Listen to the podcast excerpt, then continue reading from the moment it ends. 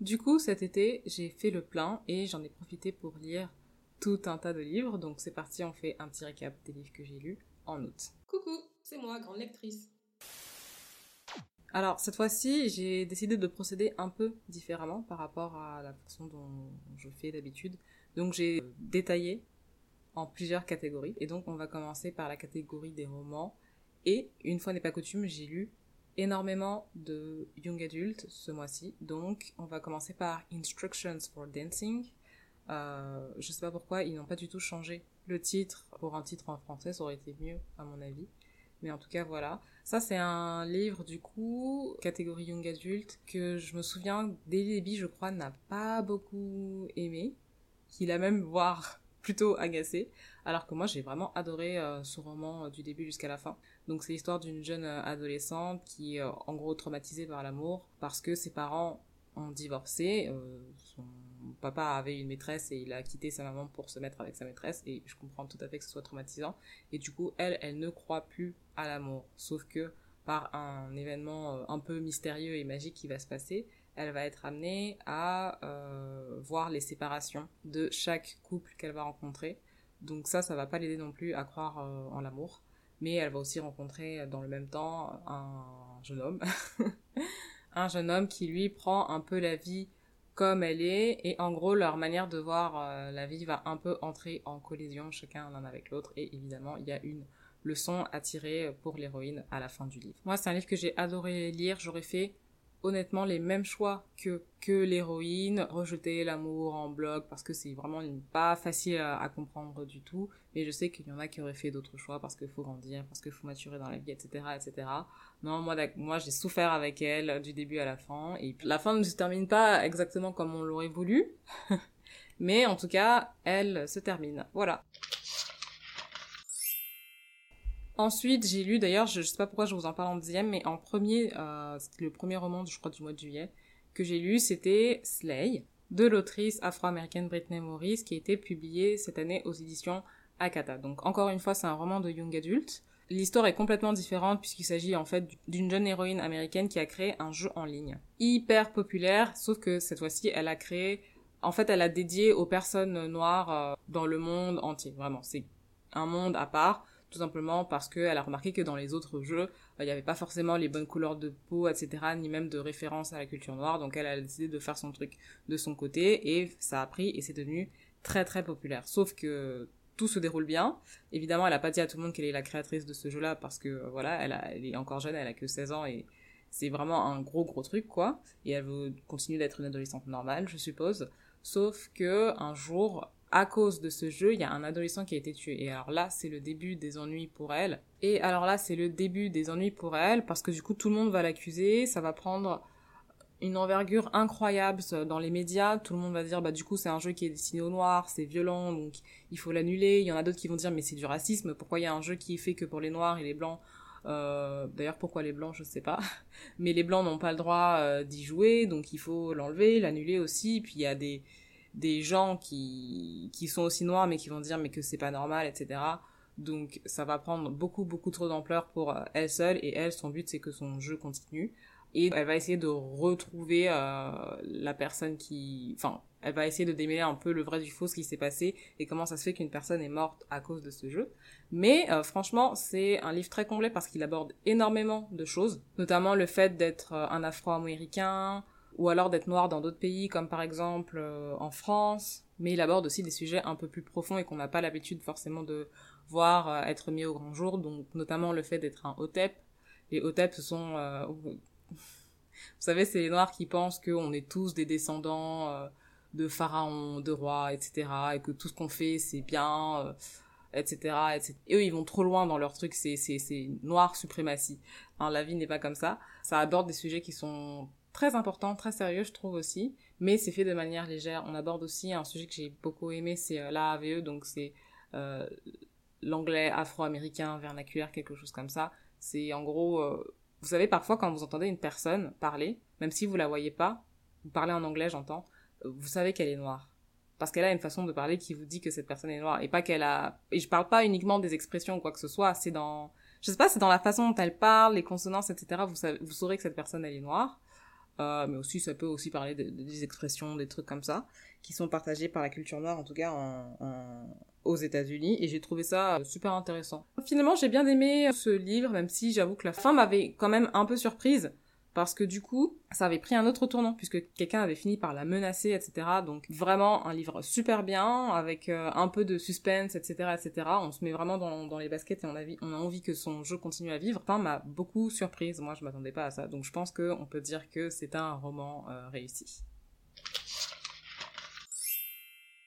Et toujours par rapport à ça, j'ai lu un livre qui n'est pas du tout sorti récemment, je crois qu'il est sorti peut-être il y a bien deux ans, si je me trompe pas et c'est euh, The Black Kids. Alors je sais qu'on en a énormément parlé à un moment donné, je vous en ai parlé aussi, euh, mais je vous en reparle aujourd'hui puisque du coup j'ai fini par le lire. Et basiquement, The Black Kids, c'est euh, l'histoire d'une adolescente qui comprend qu'elle est noire. Il y a plein de références à l'histoire des États-Unis que je connais pas forcément, mais heureusement il y avait des notes de bas de page. Et donc en gros, c'est l'histoire d'une adolescente noire qui va au lycée à Los Angeles, mais qui elle est quand même ultra privilégiée parce qu'elle a beaucoup d'argent, ses parents sont éduqués, ils ont de bons postes, etc., etc. Ce qui fait qu'elle était pendant très longtemps dans un espèce de halo et qu'elle se rendait pas forcément compte du racisme ambiant autour d'elle. Alors que par exemple si vous êtes noir et pauvre, ben là c'est quand même une double peine pour vous, vous allez souffrir, vous allez vous rendre compte toute votre vie que vous êtes noir. Elle c'était pas comme ça.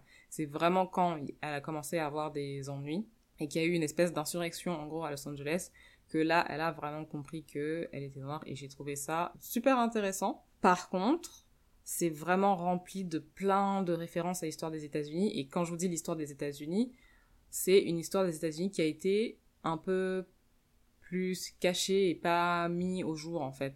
Donc il y a plein de notes de bas de page dans le livre pour vous aider à comprendre, ok, mais franchement il y a des choses que, bah, par exemple j'étais obligée de prendre des notes pour dire, ben ça c'était tel événement, ça s'est passé en telle année, tel siècle, etc. Mais j'étais pas du tout au courant, donc pour faire après des recherches un peu plus approfondies, ce qui m'a pas, ce qui m'a pas dérangé du tout, j'ai vraiment trouvé ça super, super intéressant. D'autant plus qu'on se rend bien compte qu'elle, elle vit dans sa réalité, mais parfois même dans sa propre famille. Les gens n'ont pas du tout la même réalité qu'elle, ils sont soit pas aussi, soit pas aussi privilégiés qu'elle, soit ils sont aussi privilégiés qu'elle, mais par contre, ils se rendent bien compte qu'ils sont bien plus investis dans la cause et dans la lutte contre le racisme. C'est un roman qui est hyper gros. Je l'ai pas trouvé non plus très très long à lire, mais je pense que c'est pas non plus une lecture hyper relaxante. Il faut quand même être un peu investi si vous voulez pouvoir lire ce livre parce que vous allez devoir faire des recherches, des machins, etc. Vous n'allez pas forcément tout comprendre de ce qui se dit puisque c'est vraiment ancré dans une période très précise que vous n'avez pas forcément connue puisque ça s'est passé dans les années 90. Ça relate de vrais faits en fait, même s'il y a une histoire, euh, une histoire fictive qui se juxtapose à ça. Et puis voilà, je sais que c'est du young adulte, mais je suis pas sûre que je le conseillerais à un enfant de 13-14 ans. Peut-être un peu plus haut, genre 15, 16, 17, pour être sûr de tout comprendre euh, ce qui se passe dans le livre et de pas perdre euh, la motivation de le lire. C'est donc tout pour la catégorie young adulte. Après, je crois que j'ai lu j'ai dû lire de la romance à un moment donné, donc on va passer à une autre catégorie de romans qui va être, je pense, roman contemporain. Et on va commencer avec ce superbe livre de Kiaring. Kiaring, franchement, peut-être que vous n'étiez pas là au début, mais je vous ai beaucoup parlé de cette autrice parce qu'elle avait écrit ce recueil de nouvelles là, si j'avais su, euh, qui était un des meilleurs recueils de nouvelles que j'ai jamais lu de ma vie. Et du coup, quand elle a dit, elle a annoncé qu'elle allait sortir son roman. Elle l'avait annoncé il y a un bout de temps, hein, mais du coup, euh, le temps qu'elle annonce et le temps que le livre paraisse, ça avait pris quand même un peu de temps. Et là, quand elle a dit, bon, bah, ça y est, mon roman va vraiment sortir, je crois qu'il est sorti en juin, j'étais vraiment hyper contente parce que j'étais, euh, je, me demandais vraiment, en fait, ce qu'un livre de sa, un roman de sa part, ça pouvait donner, étant donné que j'étais déjà complètement fan de son travail. Donc, elle m'a pas déçue. Euh, elle va nous raconter l'histoire de euh, Cynthia, qui a 28 ans et qui est toujours célibataire, au grand désarroi de sa maman et de toutes ses connaissances en fait je pense. Donc dans ce livre en fait on va parler un peu de ce que c'est que d'être noir et célibataire à un certain âge parce que vous savez que dans certaines cultures le mariage pour une femme c'est vraiment je vais dire forcé mais si je le dis avec un peu plus de classe si on est une femme il y a forcément mariage. Sinon, on n'a pas d'utilité. On n'a pas d'enfant, on n'a pas de mari, on n'a donc aucune valeur euh, ajoutée. On peut avoir fait toutes les études que vous voulez, être un grand médecin, chirurgien renommé. Si vous êtes une femme et que vous n'avez pas d'enfant, vous ne servez à rien et vous êtes inutile à la société. C'est très triste à dire, mais euh, malheureusement, c'est comme ça. Et le vivre peut être parfois très très difficile. Donc c'est un peu de ça qu'on va parler. Donc Cynthia, euh, en fait le livre commence avec le mariage de sa petite sœur. Et la première scène est en fait super marquante parce que déjà elle n'est pas de super bonne humeur parce qu'elle sait qu'elle va rencontrer des gens qui vont lui demander bah alors euh, pourquoi ta, petite sœur se marie et toi il se passe toujours rien? C'est quoi ton problème? Mais en plus il y a carrément des, des, enfants qui s'en mêlent qui se disent euh, qui lui disent oh mais t'inquiète pas tu vas bien finir par te marier. Donc enfin vraiment grand grand moment de, de, honte pour elle. Et euh, il va y avoir un événement décisif dans sa vie qui va faire qu'elle va se dire non stop en fait je, je, peux plus. Je peux plus suivre euh, vos remarques comme ça euh, tout le temps. J'en ai marre en fait. Et elle va commencer en gros une grande rétrospection sur sa vie. Elle va revenir sur toutes ses relations antérieures. Ce qui fait que ça n'a pas marché et pourquoi elle n'est pas mariée aujourd'hui. Et pourquoi le mariage est si important dans sa vie et dans sa famille. Et elle va faire face en fait aux critiques et aux questionnements bah, de tout son entourage. Alors j'ai vraiment adoré ce livre parce que ça parle de mariage, mais de tous les aspects du mariage. Donc on a déjà l'histoire de Cynthia, mais en parallèle, on va quand même revenir sur certaines autres personnes, que ce soit des amis, des membres de sa famille, etc. On va voir celle qui voulait à tout prix le mariage et qui a fini finalement par être victime de violence conjugale. On va être sur celle qui voulait à tout prix le mariage du coup, elle a un peu fait chanter son copain et elle va conseiller à Cynthia de, faire chanter aussi son copain parce que de toute façon ils s'aiment donc pourquoi ne pas se marier? Enfin, vraiment des trucs comme ça et euh, je trouve qu'elle a vraiment abordé, elle a vraiment abordé un très très large spectre du, mariage et pourquoi en fait c'est quelque chose qui est autant important dans la culture et pourquoi ça ne devrait pas être aussi important parce qu'il faut savoir que elle euh, elle a fait des études, elle a un bon travail, mais à chaque fois qu'on va lui venir lui parler, c'est pourquoi tu te maries pas, jusqu'à on va lui proposer euh, des hommes, pour lui dire bon voilà il a une bonne situation marie-toi avec lui mais elle elle est pas intéressée donc euh, qu'est-ce qu'elle fait? Est-ce qu'elle se marie avec un homme qu'elle aime pas juste pour dire ah ça y est je suis mariée ou j'ai vraiment adoré. J'ai vraiment adoré je regrette euh, même de pas vous en avoir parlé euh, dès que j'ai lu. En fait je l'ai lu en juin je vous avoue mais je, je, vous fais la chronique en, en juillet. Si vous voulez lire je vous encourage fortement. Du coup, pour vous faire une idée un peu plus précise de ce que je veux dire, parce que des fois les mots et moi ça fait pas forcément deux, je vous ai sélectionné quelques passages. Edna, qui a 5 ans de moins que toi, est mariée avant toi. Ce n'est pas bien ça, mon enfant. Il faut te ressaisir. Il y a plein de jolis garçons comme ça qu'on croise lors des mariages comme celui-là. Moi, là, tonton, je l'ai rencontré comme ça au mariage de ma tante. J'étais pimpante et je faisais en sorte qu'on me remarque. Je ne restais pas assise à boire dans mon coin comme une soularde. Est-ce que c'est champagne qu'on épouse? Non, non, je suis désolée, mais je ne suis pas d'accord, reprit Tata Léo. Il n'est pas normal pour une jeune femme de rester seule comme ça. Les études, c'est bien, mais fonder une famille, c'est encore mieux. Quand tu auras 50 ans, ce ne sont pas tes diplômes qui vont te tenir compagnie, mais ton époux et tes enfants. Alors, affaire d'indépendance, là, ce n'est pas pour nous. Il faut laisser ça. Ruby avait la trentaine passée lorsqu'elle s'était mariée. Avant Cynthia, elle occupait la place de pestiférée, la vieille fille de la famille, celle dont personne ne voulait. Après maintes relations amoureuses désastreuses, Ruby avait fini par se résigner et envisager que son salut se trouverait peut-être sur les bancs de l'église. Elle multipliait les prières, se rendait aux rencontres entre jeunes évangélistes, elle orgnait les frères entre deux louanges. Elle faisait partie des ailés les plus fidèles. Elle était si présente qu'on la soupçonnait d'avoir compté une tente dans le lieu de culte pour y arriver la première et en partir la dernière. Selon elle, il y avait moins de risques à se tromper en choisissant un mari qui allait à l'église. Avait-elle seulement oublié que le serpent était parvenu à se faufiler jusqu'au jardin d'Éden?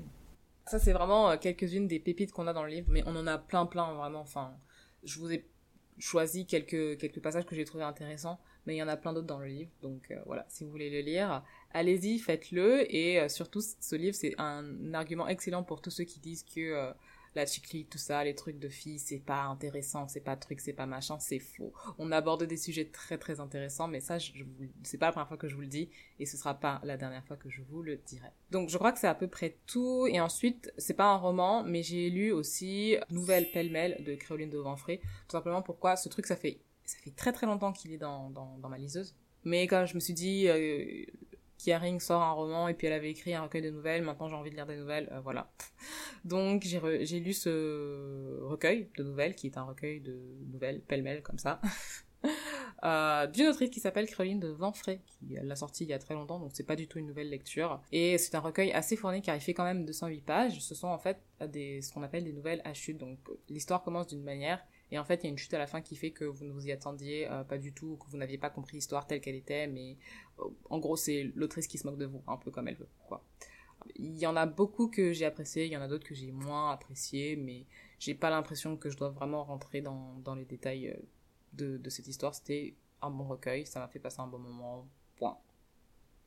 Ensuite, j'ai pensé que je pouvais peut-être intégrer une catégorie un peu spéciale euh, ce mois-ci, qui est la catégorie des DNF. Donc, euh, DNF, c'est I did not finish. Ce sont tous les livres que je n'ai pas terminés. Je sais que ça peut faire débat, ça, mais euh, c'est pas un débat pour moi. C'est un livre que j'ai pas aimé. Euh, bah, je vais pas le lire. on n'est plus au collège, on n'est plus au lycée, on était forcé à lire des livres qu'on n'avait pas forcément envie de lire, qui nous attiraient pas, qui étaient compliqués à lire. S'il y a un livre que j'ai pas envie de terminer, ben je vais pas me forcer, je vais pas le, terminer. Enfin, ça n'apporte rien à l'auteur. De toute façon, le livre en soi, je l'ai acheté. je vais pas me le faire rembourser. Donc, dans tous les cas, on est tous gagnants-gagnants. Moi, j'arrête de souffrir et l'auteur a quand même son fric. Donc, on va commencer par ce livre que j'avais vu partout, en tout cas dans le Twitter euh, anglophone, qui est d'une autrice dont je vous ai déjà parlé parce qu'elle fait des livres de Noël des fois. Mais ça, c'est pas une histoire de Noël, c'est juste une romance classique qui s'appelle By the Book de Jasmine Guillory. En fait, l'idée est franchement bonne et le début était vraiment très très bien et très entraînant, mais après, je trouve qu'on traîne en longueur et puis il y a des choses qui m'agaçaient franchement, comme euh, par exemple le caractère du, love interest masculin et euh, l'improbabilité de la situation. Euh, donc j'ai pas trop apprécié et je me suis dit je vais pas je vais pas aller plus loin. De toute façon c'est une romance donc a priori je sais comment ça se termine. Mais c'est l'histoire d'une euh, d'une jeune éditrice donc elle elle est pas on va dire qu'elle est en bas de la hiérarchie édition elle lit elle, est passionnée de livres elle a toujours été mais à force de et quand elle a commencé en fait dans son travail elle était super contente super ouais je lire, je vais lire des livres gratuitement etc etc euh, et au finalement, plus les années passent, plus euh, c'est pas qu'elle euh, elle déteste son métier, mais elle a beaucoup moins d'entrain. Enfin, il faut toujours courir, après les auteurs parce qu'ils respectent pas les deadlines. Il y en a qui écrivent la moitié du livre, puis finalement ils écrivent plus la moitié du livre, sauf que le livre, on a déjà une date de publication. Puis il y en a qui passent aux enchères, il faut les acheter. Enfin, bref, elle a plus de mal à apprécier. Et il y a un auteur en particulier qui, qui la rend complètement folle puisque elle essaie de lui envoyer des, des, messages de comment dire lui dire enfin termine ton livre quoi. On a besoin en fait et si, tu finis pas c'est sur moi que ça va retomber. Sauf que le gars est un peu mystérieux c'est une célébrité qui écrit sa, sa biographie en, gros. Et le gars ne finit jamais son, histoire. Donc ça ça commence un peu tout le monde a essayé de, de, de, lui faire changer d'avis elle, lui a proposé son aide et tout.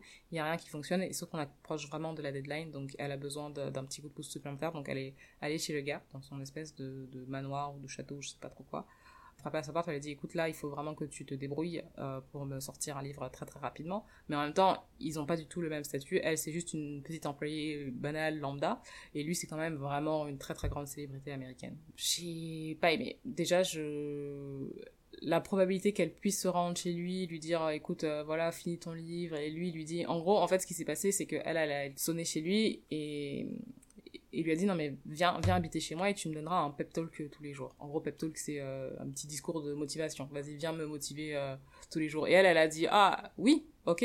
je trouvais ça trop bizarre. Personne fait ça, c'est trop improbable comme situation. C'était en gros pour les faire se rencontrer et qu'il y ait une petite histoire, etc.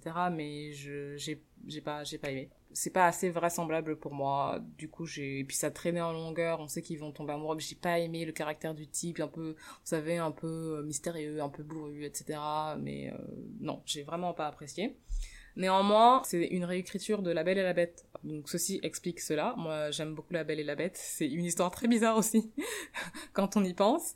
C'est une réécriture de La Belle et la Bête. Donc si jamais vous avez envie d'une petite réécriture, vous pouvez lire ce livre. Moi, je vous y encourage en tout cas fortement. Et puis, euh, moi, j'ai pas aimé, mais peut-être que vous, vous aimerez. C'est tout. Voilà. Ensuite, deuxième livre que j'ai DNF, il y en a que deux de toute façon dans cette catégorie, mais c'est ah ça, ça me brise le cœur de ça me brise le cœur de le dire, mais c'est Témaon de Michael Rock, auteur martiniquais.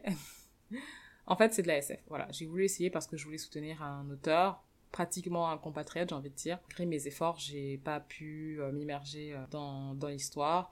Je trouve je trouvais que les références le world building tout ça c'était très bien. Mais moi j'ai pas réussi à accrocher. Donc euh, voilà j'ai dû passer à autre chose. Je l'avais commandé il y a longtemps. J'ai essayé de lire une fois j'ai abandonné. J'ai essayé de le lire deux fois j'ai abandonné. J'ai essayé de le lire une troisième fois j'ai abandonné. Donc quand c'est pas fait pour moi malheureusement ce n'est pas fait pour moi. Par contre je l'encourage fortement. Je pense que c'est vraiment un bon auteur. J'ai déjà lu un de ses livres qui était Peter Pan dont je vous avais parlé aussi il y a très très longtemps mais j'ai pas pas plus accroché que ça vraiment donc j'ai fini par l'abandonner Ensuite, euh, la catégorie que je suis super contente de présenter aujourd'hui parce que ça n'arrive pas en fait chaque mois. J'aimerais bien, mais ça n'arrive pas chaque mois. Euh, c'est la catégorie BD, poésie, roman, etc. Donc j'ai lu euh, une BD très jolie qui s'appelle Watch Day Diaries uniquement en anglais.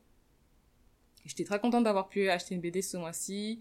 Les dessins sont très jolis, les couleurs aussi, les histoires sont intéressantes, vraiment.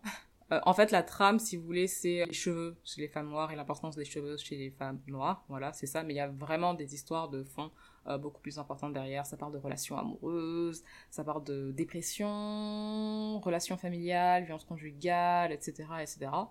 Euh, les histoires sont vraiment intéressantes, mais pour une raison que j'ignore et je pourrais pas vous dire, j'ai pas tant que ça accroché avec aucune des, aucun des cinq personnages. Ce sont toutes des femmes, hein, donc aucun des cinq personnages que j'ai pu rencontrer à travers l'histoire. Peut-être la première et encore. Je me suis pas, je me suis pas identifiée à aucune d'elles, ce qui n'est pas très grave en soi. Je pense pas que s'identifier dans, dans un roman ce soit forcément la chose la plus c'est pas parce que je m'identifie à un personnage que je vais forcément aimer le livre et je peux lire des livres euh, et les adorer sans pouvoir m'identifier. Mais là, je, je sais pas, j'ai vraiment pas accroché. Je sais par contre que Laurie, Arts and Books, l'a elle énormément apprécié. Donc voilà, comme quoi on est toutes différentes. Néanmoins, j'ai apprécié lire une BD, j'ai apprécié le, le, trait de, du, comment on l'appelle là, le dessinateur, et j'ai beaucoup aimé les couleurs. Donc certaines planches m'ont vraiment fait euh, sourire, notamment les premières où elle parle de son, du coup son wash day, comme le titre l'indique. Donc c'est le jour de shampoing. En gros, elle dit, c'était un petit trait d'humour, mais en gros, elle dit, moi j'ai rien prévu aujourd'hui puisque c'est mon jour de shampoing.